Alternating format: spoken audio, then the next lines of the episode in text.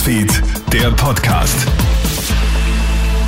Hallo Clemens Draxler im Studio, vielen Dank fürs Einschalten. Du hörst hier den Krone-Hit Nachrichten-Podcast am Dienstag in der Früh.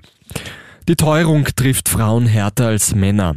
Darauf macht jetzt der österreichische Frauenring aufmerksam.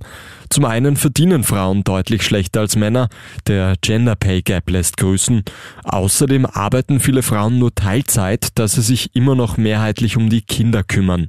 Apropos Nachwuchs, hier schlägt die Inflation besonders hart zu, denn viele Österreicherinnen sind Alleinerzieherinnen, sagt Frauenring-Vorsitzende Claudia Frieden. Jetzt kommen die Energiekosten dazu, jetzt kommen die höheren Mietkosten dazu. Jetzt kommt natürlich die Inflation auch bei den Lebensmitteln dazu. Eine Person muss all das alleine finanzieren können. Und natürlich ist es dann für Alleinerzieherinnen vor allem noch mehr bitterer, wenn sie zum Beispiel keinen Unterhalt auch noch bekommen.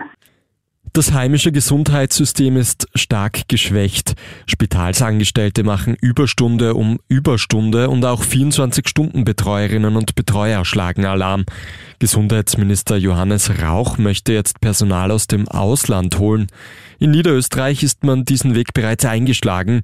Weil der Mangel so groß ist, hat das Bundesland entschieden, nächstes Jahr 150 Pflegekräfte aus Vietnam zu holen.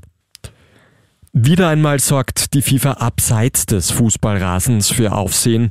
Erst verhindert der Fußballverband, dass Mannschaftskapitäne, etwa aus England, Deutschland und Dänemark, die sogenannte One Love Armbinde tragen. Die Kapitänsschleife soll unter anderem ein Zeichen gegen Homophobie und für Menschenrechte sein. Aber auch die Fans müssen sich fragwürdigen Regeln unterwerfen. So müssen bei der Einreise nach Katar zwei verpflichtende Handy-Apps heruntergeladen werden. Datenschützer Hannes Stummer sagt zu Puls 24. Also sich zwei Apps herunterzuladen, nur um in ein Land einzureisen und überhaupt an der WM teilnehmen zu können, ist wirklich, ähm, das, also das geht wirklich sehr weit, vor allem weil die Apps eben sehr tief in die Privatsphäre eindringen. So können die Apps etwa die Internetverbindung überprüfen und auf den Standort zugreifen. Mehrere Länder warnen davor und raten eher kein Smartphone mitzunehmen. Die erste NASA-Mondmission seit 50 Jahren kommt ihrem Ziel immer näher.